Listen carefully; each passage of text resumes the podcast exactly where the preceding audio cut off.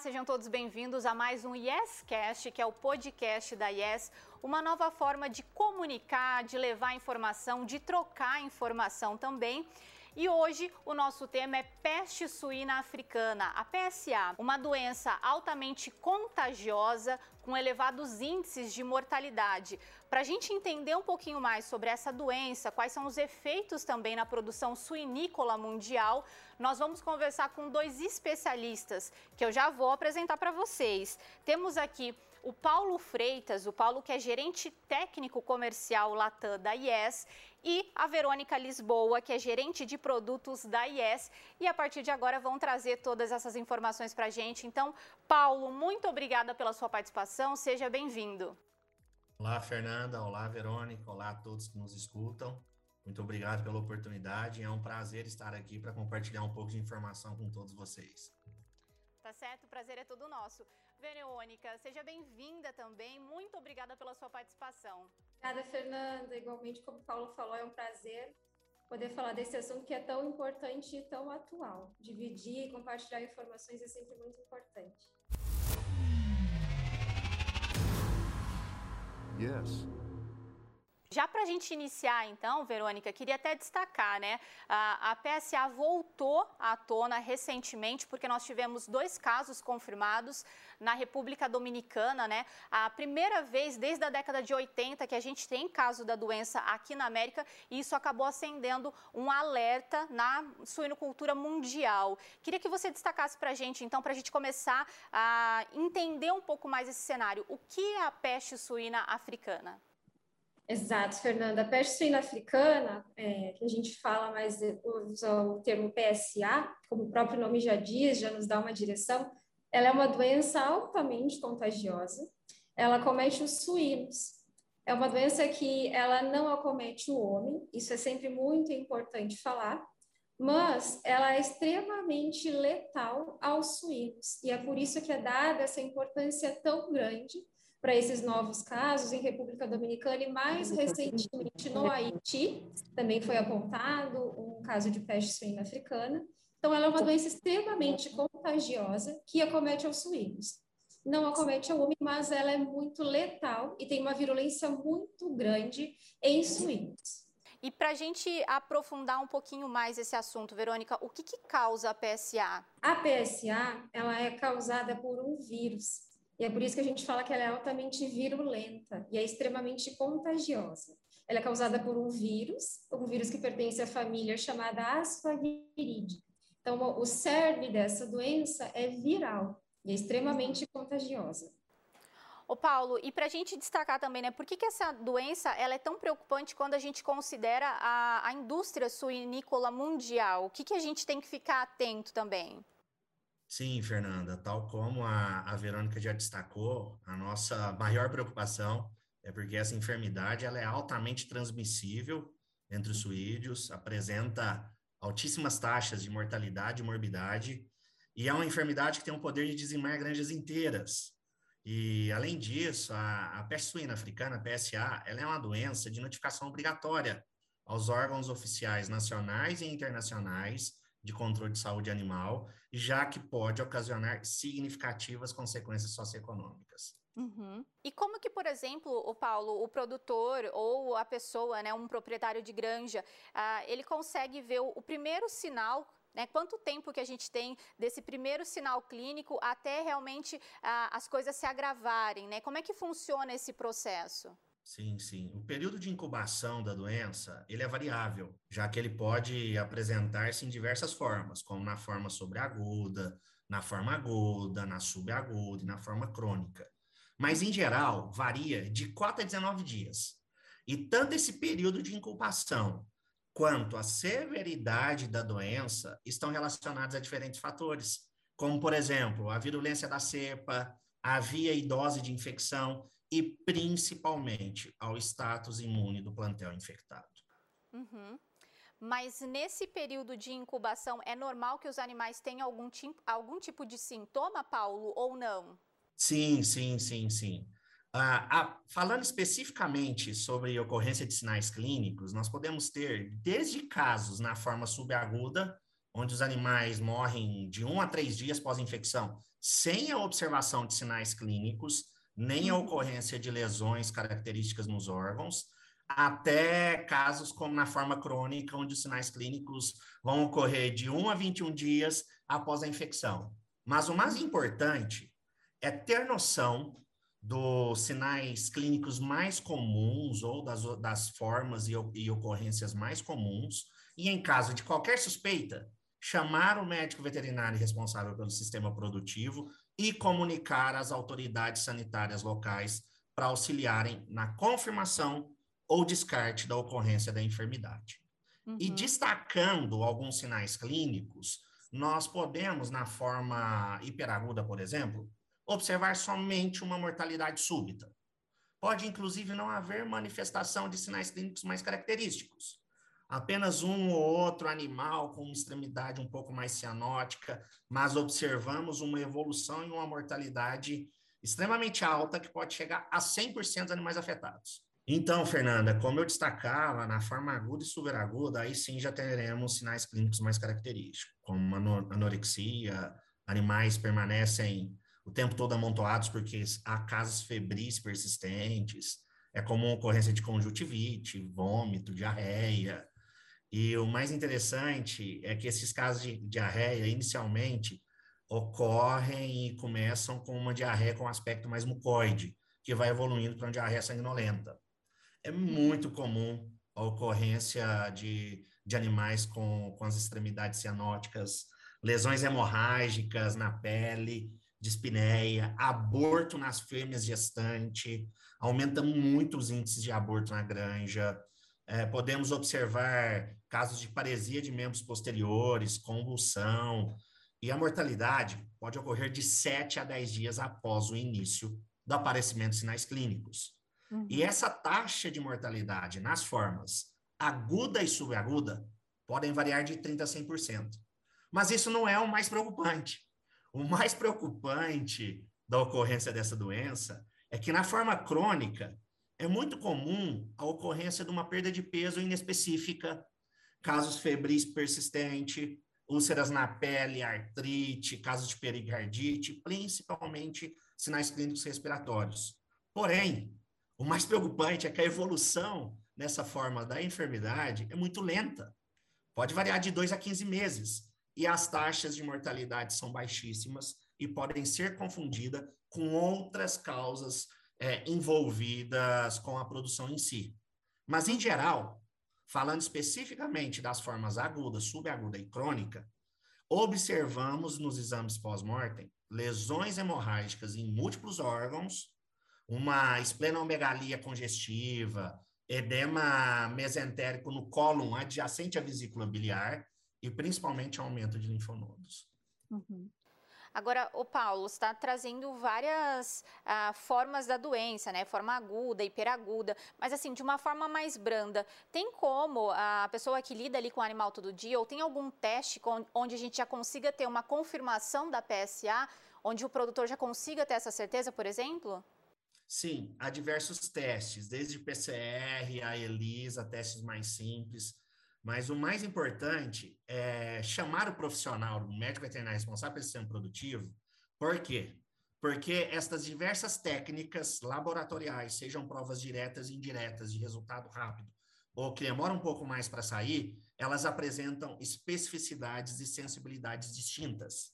E há toda uma diretriz a ser seguida de acordo com a OIE, e de acordo com o nosso mapa, de qual teste é mais importante de acordo com, com toda a epidemiologia regional e com a possível fase que se encontra a infecção no plantel. E quando a gente fala que é uma doença extremamente preocupante, né, altamente contagiosa, como é que é transmitida de um suíno para o outro? Como é que funciona isso, Paulo?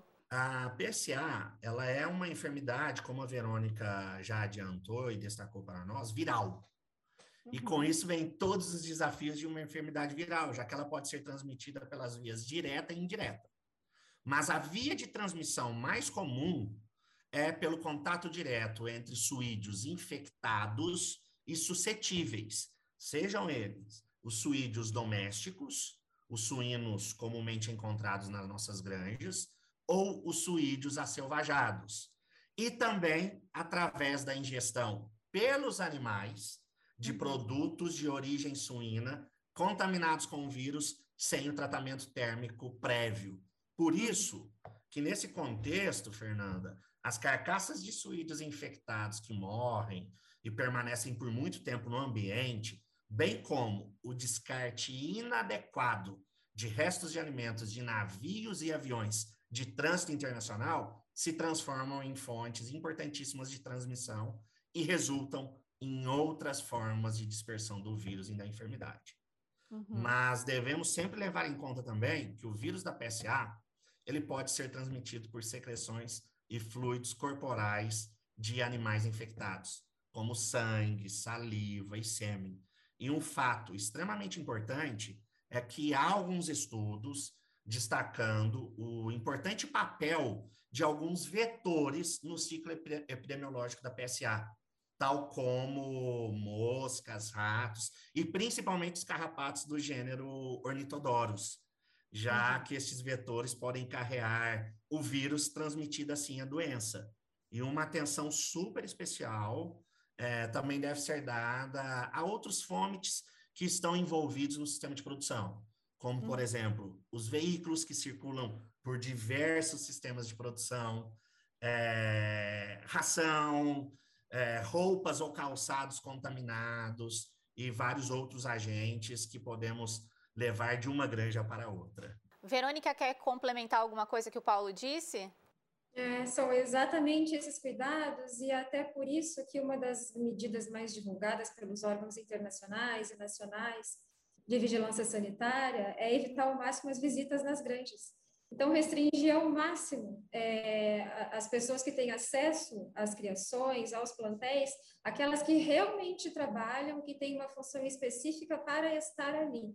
Então, evitar visitas, evitar é, entrar uma granja, sair de uma granja e entrar em outra, porque nós, esses momentos podem se tornar vetores e transmitir, levar o vírus de um lugar é, que não tivesse essa contaminação e através dessa movimentação inadequada o vírus pode ser transmitido também. Exatamente. Inclusive, vocês que estão aí acompanhando, principalmente, né? A gente tem visto desde a da confirmação desse caso na República Dominicana um movimento muito forte também das autoridades brasileiras, né? Do Ministério da Agricultura também, ah, nos portos brasileiros, ah, nos aeroportos também, por conta de toda essa questão que vocês estão explicando nesse momento, né?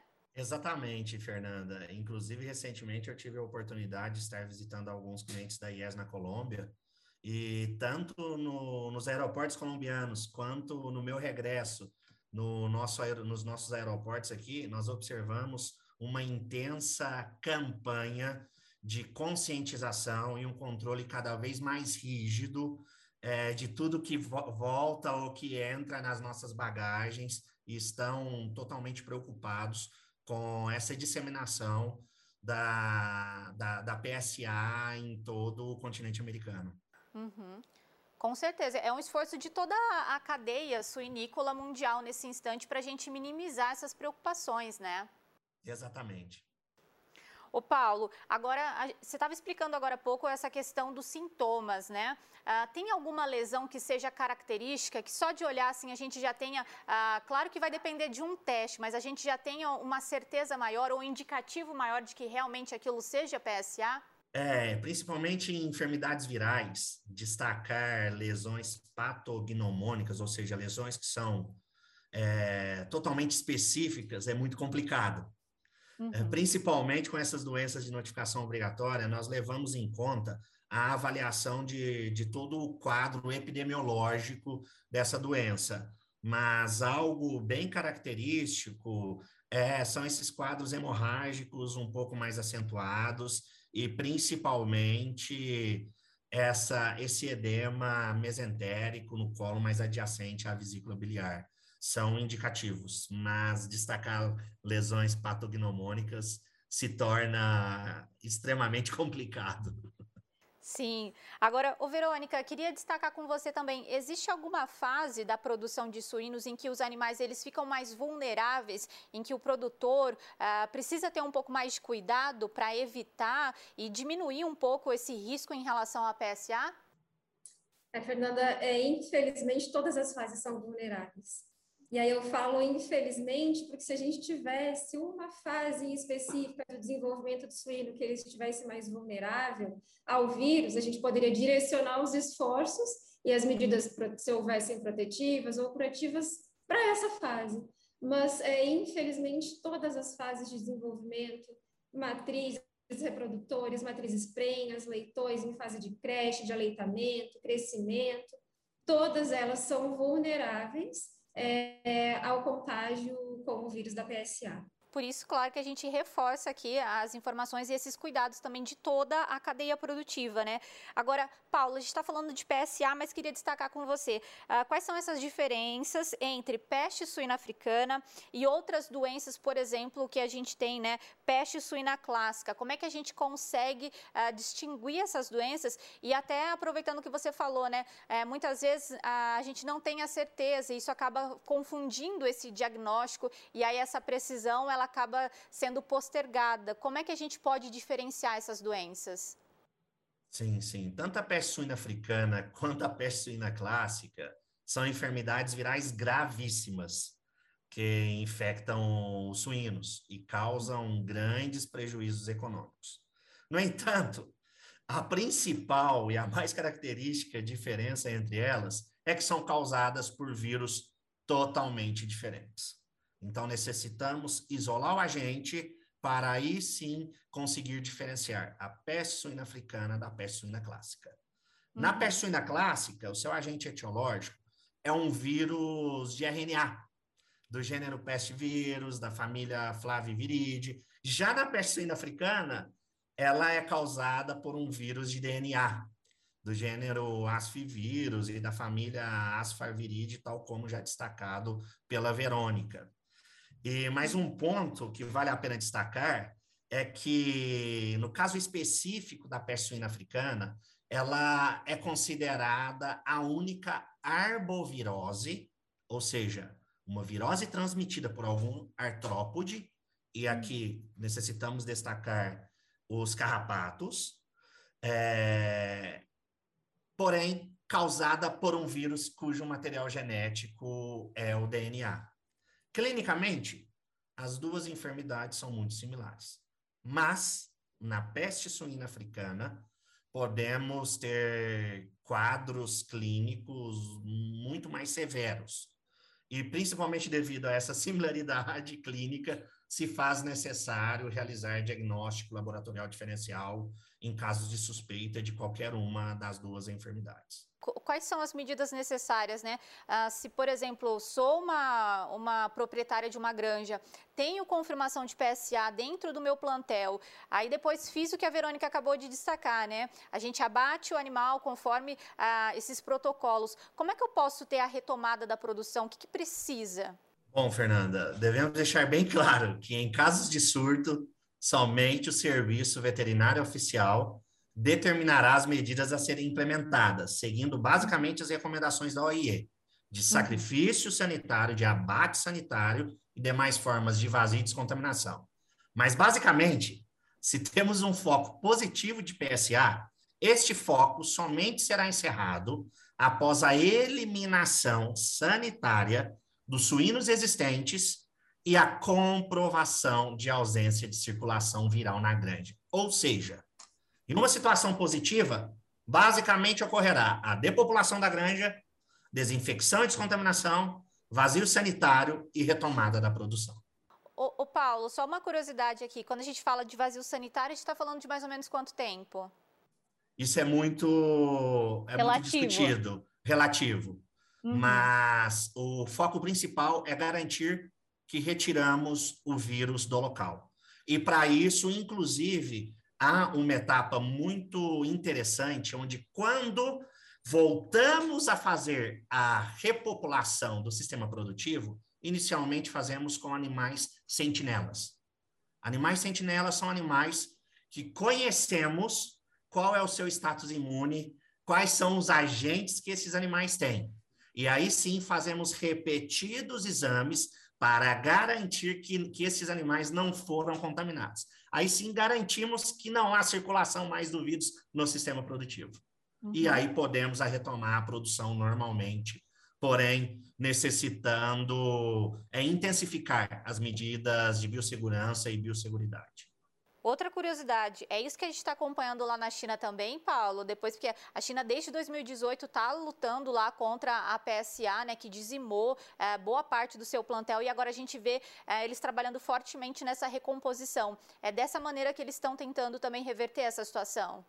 Exatamente. E um uhum. ponto extremamente interessante é que a ocorrência desses casos de PSA na China está contribuindo muito para a mudança do perfil dos sistemas produtivos chineses, que está cada vez mais deixando de ter aqueles sistemas produtivos mais arcaicos, sem muita tecnologia, e investindo em grandes sistemas produtivos com tecnologia de ponta e com uma biossegurança e biosseguridade bem assegurada. Inclusive, uhum. estamos acompanhando aí ah, o início da produção de granjas de cinco, seis, sete andares e com as tecnologias mais atualizadas conhecidas na, na produção de suínos tecnificada. Uhum. Bom, tentando fazer um resumo aqui de tudo que vocês disseram até esse momento, a única palavra que me vem é prevenção, né? A gente está falando de todas as medidas é realmente para a gente prevenir é, e evitar esse dano maior em relação à PSA, a, a suinocultura mundial. Agora, Verônica, como é que a gente pode falar, por exemplo, a gente está falando de prevenção. Uh, os imunomoduladores podem ajudar nesse sentido? Pode ser uma, um aliado do produtor nesse momento? Se sim, já queria saber com você também, é, queria pedir, na verdade, para você explicar o que são os imunomoduladores e como é que eles conseguem agir no organismo dos animais. É, a palavra imunidade ou até imunomoduladores, é, infelizmente, nos últimos quase dois anos, ela, ela tem se tornado mais comum, né? No nosso dia a dia, no nosso vocabulário, porque a gente enfrenta uma pandemia e aí é, o sistema imune ele está sendo muito exigido e muito estudado. Então, é, os imunomoduladores, eles auxiliam a gente está falando hoje especificamente de suínos, mas auxiliam os animais de uma forma em geral, e é justamente a fortalecer o sistema imune, o sistema de defesa dos animais. Um animal com o sistema de defesa mais bem preparado, mais fortalecido, a gente fala modulado, ele responde, ele tem uma resposta mais rápida, mais pronta aos principais desafios enfrentados na produção sejam eles desafios é, bacterianos, fúngicos, de estresse, manejo e, inclusive, os virais. Então, desafios de uma forma geral. Os imunomoduladores, eles preparam o sistema de defesa dos animais para responder de uma forma mais assertiva e de uma forma, a gente fala, é, mais equilibrada aos desafios. E eu acho até que essa é uma palavra-chave quando a gente fala de imunomodulação, é o equilíbrio na resposta aos desafios, às doenças. Eu acho, é, Fernanda, que fica mais fácil a gente explicar e o entendimento da atuação do imunomodulador se a gente pensar num exemplo prático. Uhum. É, vamos supor que existe um plantel de suínos que está sendo atacado por uma determinada bactéria. Poderia ser um vírus, poderia ser um protozoário, um fungo. Assim que o sistema de defesa, que o sistema imune do animal, ele identifica essa bactéria e ele identifica porque ela não pertence de forma natural ao organismo dele, ou seja, ele identifica como um agente estranho ele entende, vamos falar entre aspas, que esse agente estranho precisa ser combatido. E precisa ser combatido de forma rápida, de forma que cause me, o menor número de danos ao organismo do animal. E a partir do momento que ele identifica esse agente estranho e que ele precisa ser combatido, se inicia aí toda a reação em cadeia do sistema imune para eliminar aquele patógeno. Quando a gente fala de imunomoduladores, e a gente tem um exemplo clássico, muito bem sustentado por pesquisas, por referências bibliográficas, por testes. É, a gente tem como exemplo o beta-glucano. Beta-glucano ele faz parte da parede celular de uma levedura.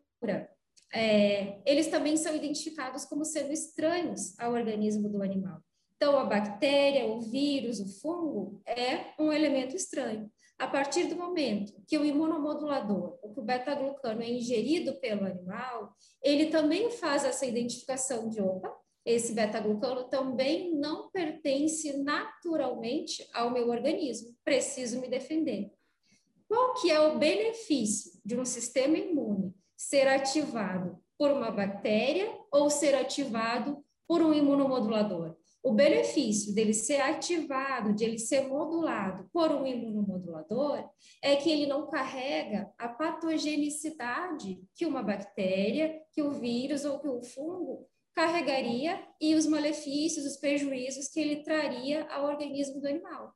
Então, ele consegue ativar o sistema imune de uma forma equilibrada, sem toda a patogenicidade que fungos, vírus e bactérias causariam. É, é muito importante a gente falar é, que a resposta pelo imunomodulador, ele se dá de uma forma equilibrada. Não há é, um super estímulo ao sistema imune do animal, porque isso a gente também não quer causar. Isso também seria prejudicial. Um sistema imune constantemente ativado, é, com picos de resposta, ele, é, ele exigiria muita energia do animal para se manter ativado. Então, a gente não quer isso. O que se busca com a introdução dos imunomoduladores na nutrição dos animais é que eles mantenham uma resposta equilibrada do sistema de defesa frente aos principais desafios. E, Fernanda, eu acho é, muito importante falar que quando a gente é, trata de imunomoduladores, é importante deixar claro mais uma vez, e acho que esse é um dos nossos principais recados, né, Paulo, nessa nossa conversa, é que imunomodulador não é remédio. Imunomodulador é, não faz é, as funções, às vezes, de uma vacina.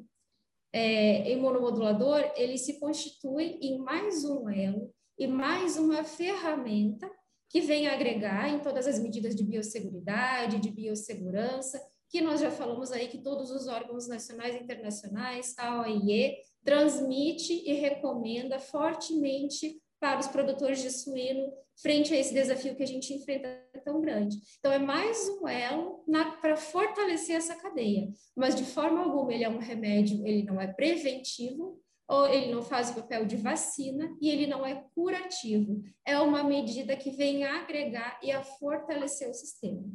O Paulo está aqui concordando, Verônica. Enquanto você foi falando, o Paulo estava aqui, ó, balançando a cabeça. Quer complementar mais alguma coisa, Paulo?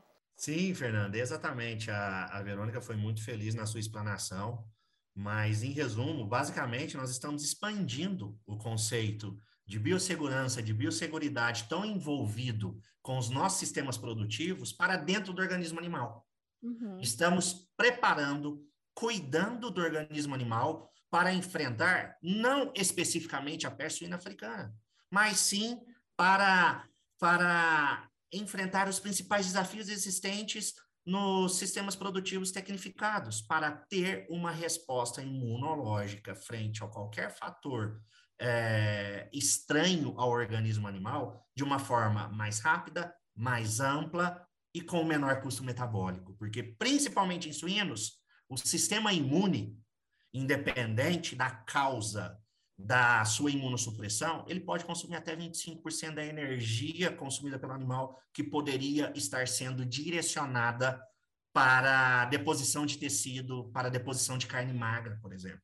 Uhum. Então, é, é, esse tipo de ferramenta é uma expansão do conceito, é uma ferramenta extra para obter uma maior rentabilidade da atividade diante de todos os desafios que já existem em toda a cadeia produtiva de proteína animal. Uhum.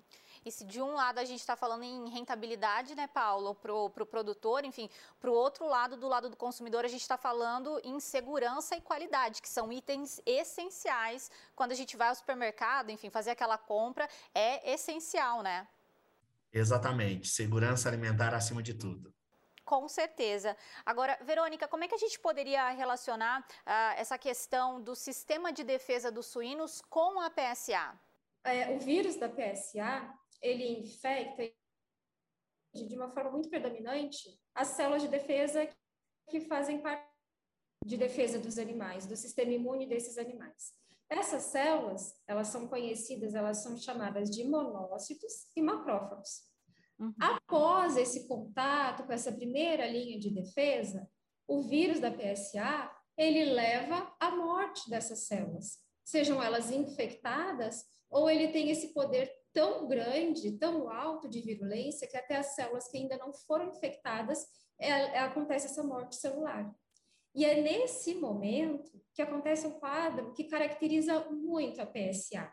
Esse quadro é conhecido como tempestade de citocinas ou tempestade de interleucinas. Pode parecer um, uma, um nome estranho, uma expressão estranha a nós, mas é, é fácil entender, de fácil entendimento. Vamos falar primeiro do o que, que são essas citocinas ou essas interleucinas. É, esses, esses agentes, eles são um tipo de proteína produzidas pelas células de defesa. E a gente tem, nós, os suínos, os animais, nós temos diversas interleucinas produzidas, e cada uma com suas funções, sendo que a gente pode dividir em dois grandes grupos. Nós temos as interleucinas pró-inflamatórias, ou seja, aquelas que sinalizam a inflamação e que sustentam a inflamação, e nós temos, ao contrário dessas, um grupo chamado de interleucinas anti-inflamatórias. As anti-inflamatórias, elas regulam as pró-inflamatórias, ou seja, não deixam, não permitem que as pró-inflamatórias se manifestem por muito tempo e de uma forma aguda, de uma forma exacerbada. O uhum. que, que acontece na PSA, quando o vírus entra em contato com o organismo do animal? Um desequilíbrio muito grande entre a produção de interleucinas pró-inflamatórias e anti-inflamatórias, com uma tendência muito maior da produção do grupo que sustenta a inflamação, do grupo pró-inflamatório. Então, é, isso leva ao quadro chamado tempestade de interleucinas. Ele é caracterizado por uma inflamação, uma infecção muito forte, com picos muito elevados e com baixa produção do grupo que regularia e baixaria a infecção, a inflamação. Prejuízo disso, é, um animal com um sistema imune ativado de uma forma tão drástica e tão forte levaria a todos aqueles sintomas que o Paulo comentou anteriormente. Além disso, gasto energético excessivo, danos celulares, danos teciduais, e isso desencadeando todos aqueles sintomas tão marcantes que o Paulo elucidou também, que fazem parte do quadro da PSA. Então, essa é a principal, uma das principais características da PSA. É essa tempestade de interleucinas. É um quadro agudo de infecção é, iniciado e mantido por um longo tempo. A gente até tem estudos mostrando que o grupo anti-inflamatório ele se manifesta, o animal até consegue reagir, só que é uma manifestação muito tardia.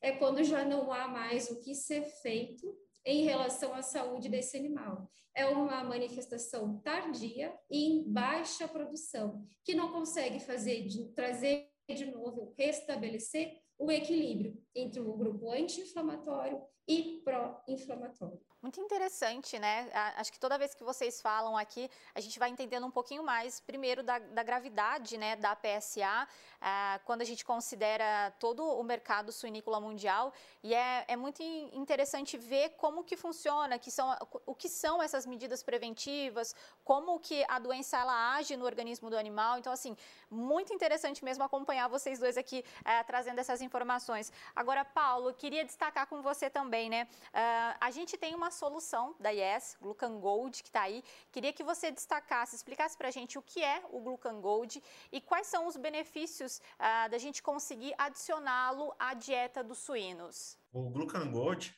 é o imunomodulador da Yes.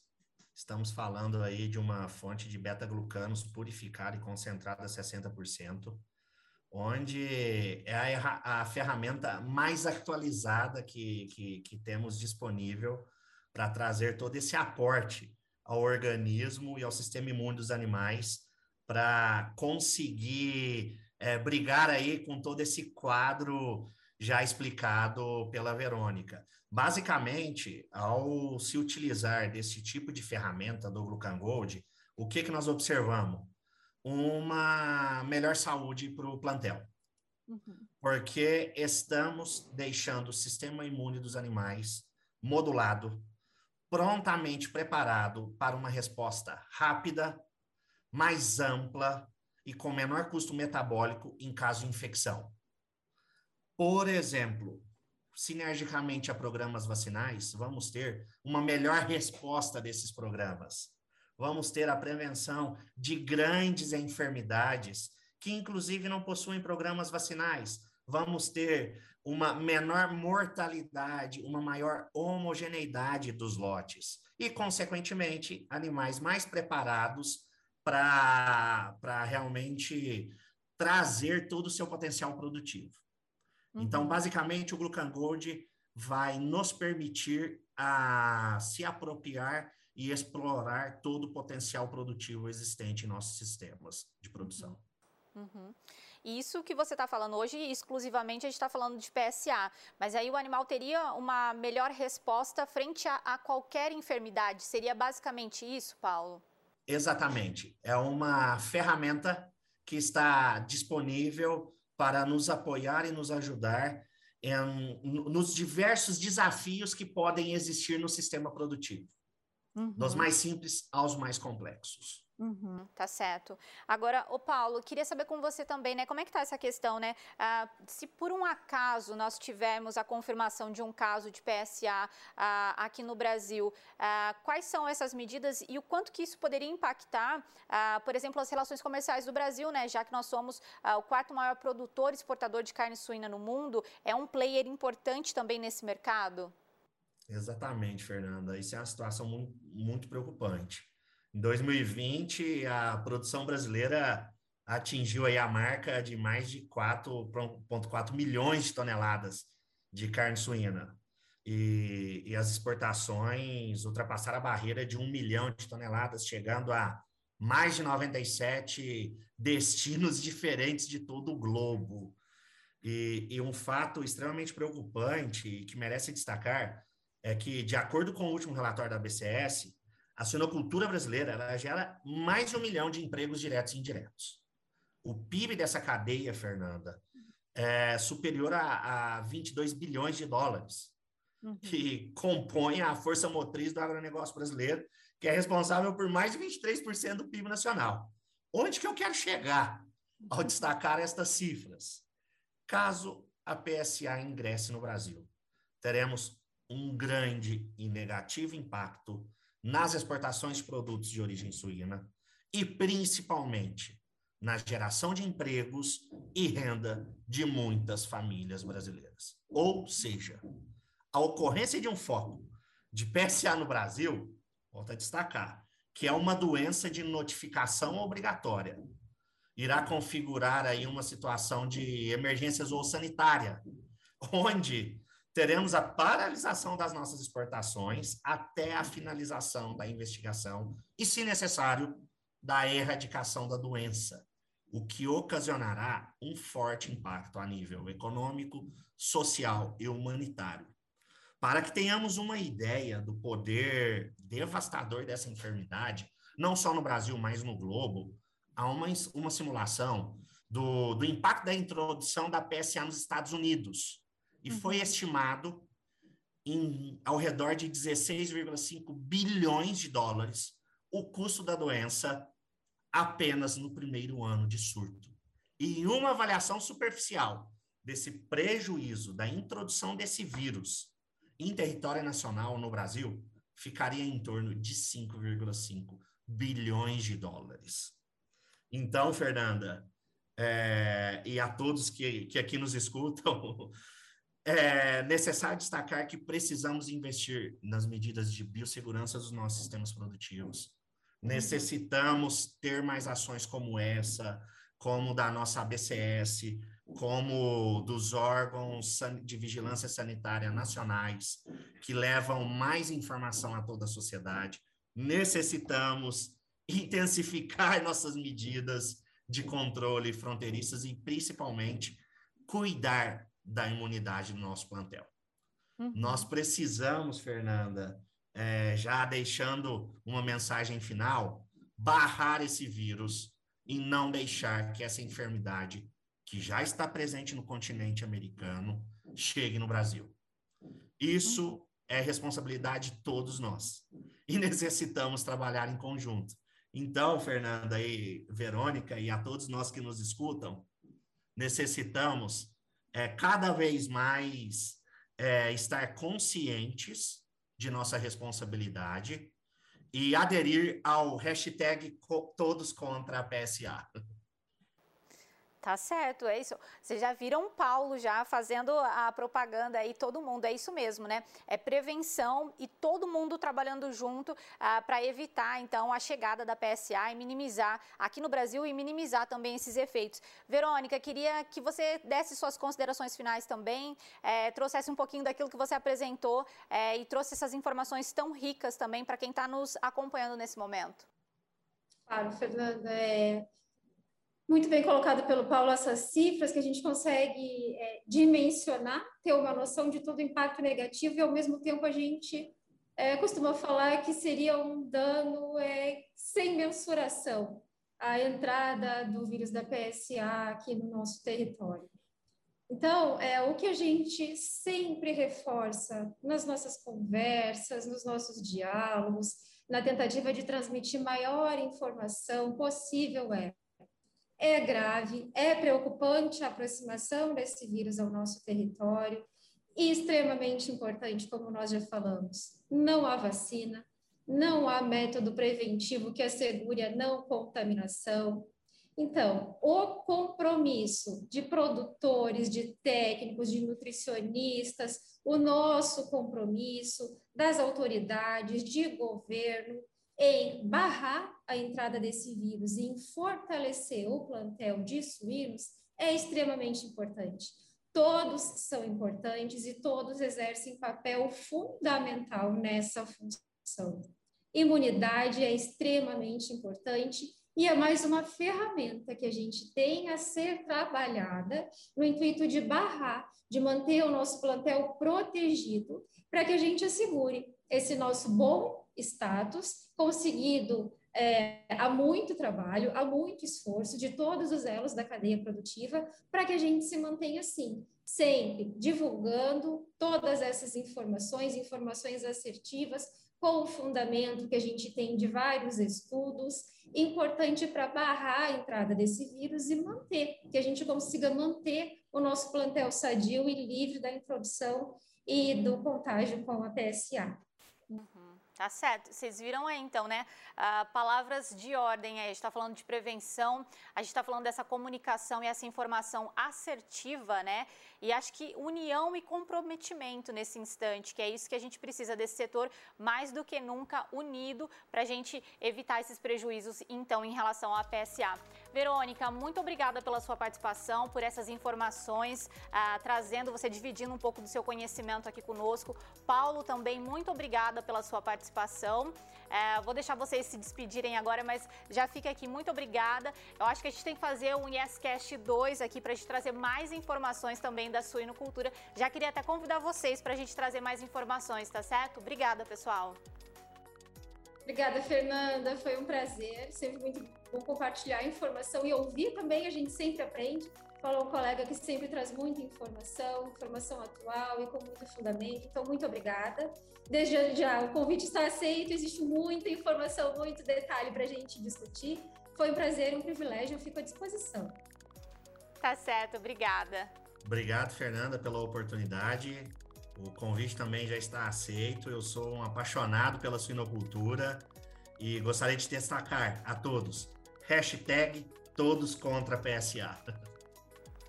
Tá certo, Paulo. Obrigada. Obrigada, Verônica, de novo. A gente fica por aqui e até o próximo YesCast.